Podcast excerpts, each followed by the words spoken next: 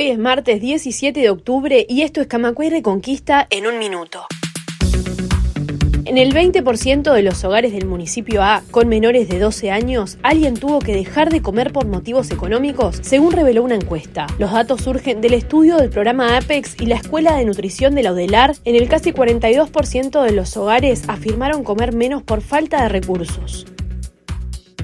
El economista Pablo Rosselli afirmó que el proyecto de ley para deudores en UR es muy costoso, demagógico y regresivo. El directorio de la ANB fue emplazado por AEBU a responder sobre la inclusión en el convenio colectivo de la reducción horaria para funcionarios genuinos. Este miércoles vence el plazo para que la ANB responda y continúe el proceso en el ámbito tripartito. De no cumplirse, AEBU continuará con el plan de movilizaciones. Más información en radiocamacua.ui.